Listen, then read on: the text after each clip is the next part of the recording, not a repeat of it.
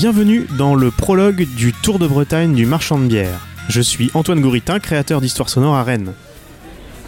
Comme de nombreux Rennais, j'ai découvert et commencé à apprécier la bière artisanale en rencontrant le marchand de bière du marché des Lys, Tony Missiasek.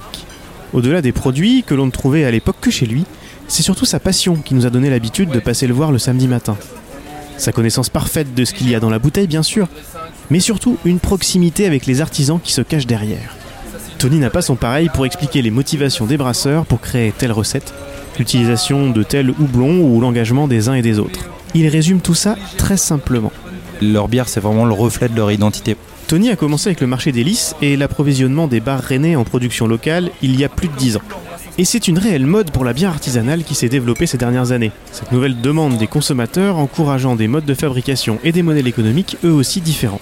C'est ça qui est assez fou. On a, il y a une grosse demande euh, sur un peu toute la France, même sur Paris et tout ça. Et c'est vrai que tout est coulé très localement. Et c'est ça l'intérêt aussi de la chose, c'est qu'on a, bah, la chance d'avoir cette qualité de bière assez fraîche en fait à boire sur certains styles. C'est intéressant. Les blondes, les blanches notamment, les IPA, ce genre de bière, c'est un luxe d'avoir ce- cette bière produite à 20-30 km autour de Rennes et euh, qu'on peut déguster en- entre, amis à la maison euh, et ça sort des cuves souvent à la semaine. Nous on est en, à flux tendu, on dit même à, à tendu dans le métier euh, permanent en fait. C'est voilà, c'est le charme de la chose. Aussi il y a la lecture assez économique. On est sur des bières assez accessibles.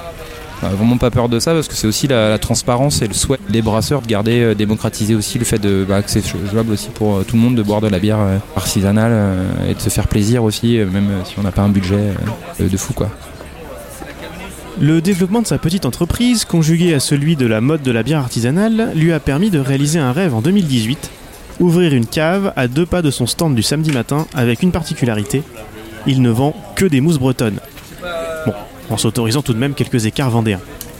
Vous avez euh, marchand bière Un petit que Tony a ouvert, du coup, euh, À consommer avec modération bien entendu, contrairement aux histoires racontées par le maître des lieux.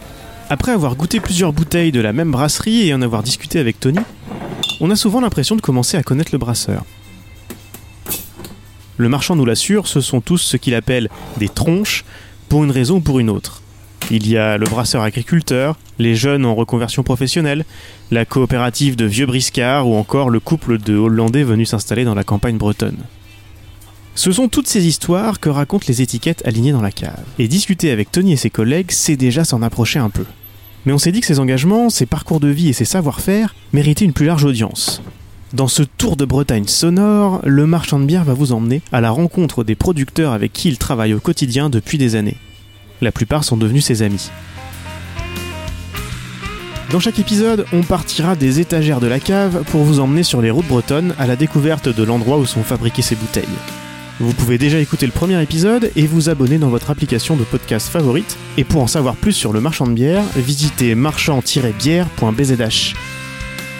Le Tour de Bretagne du marchand de bière est une production d'Antoine Gouritin avec BioZH. La musique du générique est issue du deuxième album des Finistériens de Stangala. Le visuel a été réalisé par Clément Droff.